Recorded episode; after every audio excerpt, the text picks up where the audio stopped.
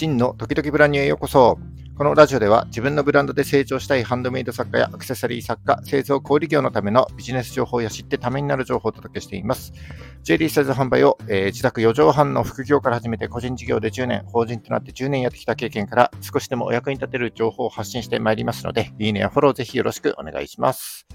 え、ー、と、5月23日火曜日の放送ですね。ちょっと、3日ほど間が空いてしまいましたけども、引き続きなるべくですね、毎日発信していきたいなというふうに思っております。どうぞよろしくお願いいたします。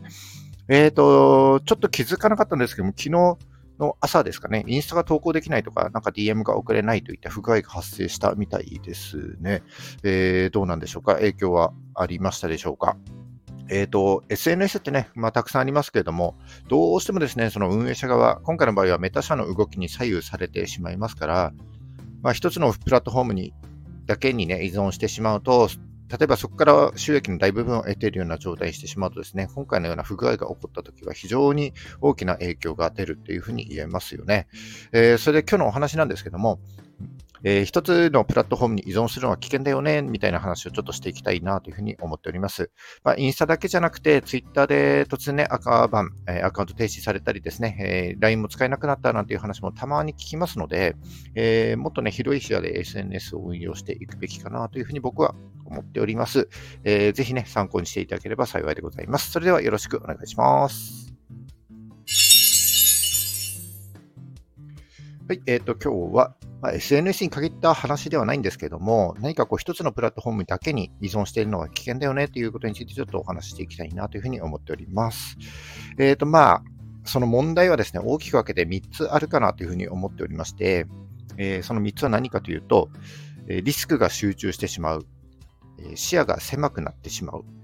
変化への対応が遅れる、この3つになるかなと思います。えー、順番に説明していきます。えー、1つ目はですね、リスクが集中するということになります。えー、まあ、冒頭でも少しお話ししたんですけども、まあ、今回のインスタの不具合みたいにですね、そのプラットフォームに何らかの問題があった場合、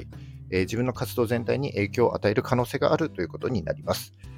これってあの技術的なことももちろんそうなんですけども、突然の規約の変更ってあのありえますので、えー、まあ、SNS に限ったことだけじゃなくてですね、例えばベースだったり、あの人類みたいなね、あの無料のホームページ制作サイトでサイトを作ってたりすると、突然有料になったり、まあ、極端な話ですけども、あのサービスが終了しちゃうなんてことも、えー、なくはないわけですね。あ、そんなことになってしまうと、一気にその影響を受けてしまうということになりかねません。えー、これがですね、一つ目の問題、リスクが集中するということになります。で、二つ目は、え視野が狭くなっちゃうということですね。どういうことかというと、えインスタ以外にもですね、え SNS はたくさんあります。YouTube もそうですし、TikTok もそうですし、えー、Pinterest なんかもありますし、えー、まあ、たくさんの SNS があってですね、えー、各 SNS の中ではいろんなタイプのユーザーがこう利用しているわけですよね。だから、ちょっとね、こう視点を変えていろんな SNS に目を向けてみるってすごい大事じゃないかなというふうに思うんです。でもしかしたら、あの他の SNS に理想の見込み客がこうたくさんいるかもしれないのにですね、なんとなくこうインスタが良さそうだからと、こうただね、あの続けていると非常にもったいないと思います。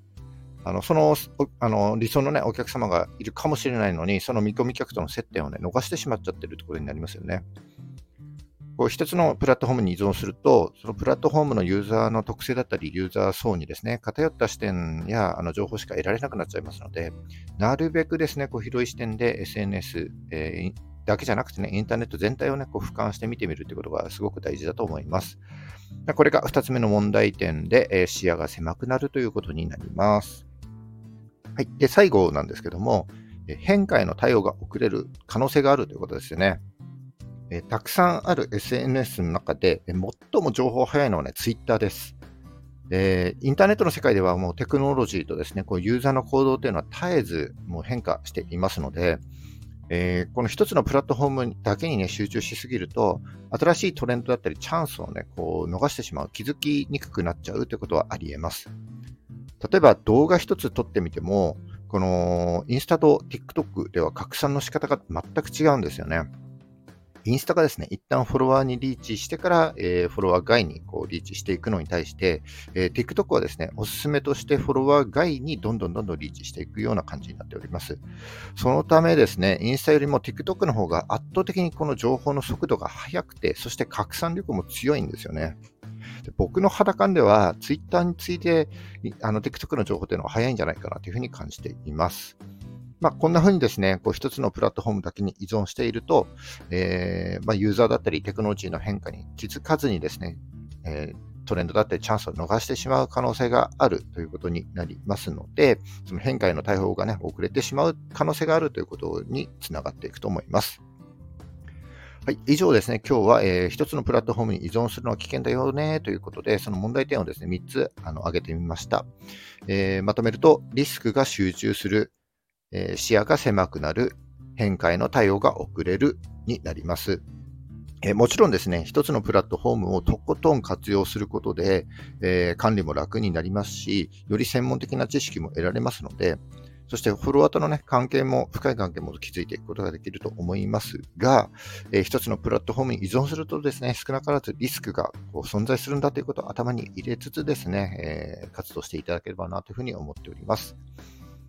はい。で、まあ、明日はですね、ちょっとこういったリスクを踏まえて、まあ、いろいろある SNS をですね、どう活用していけばいいかな、なんていうお話を少ししたいなというふうに思っております。明日もですね、ぜひよろしくお願いいたします。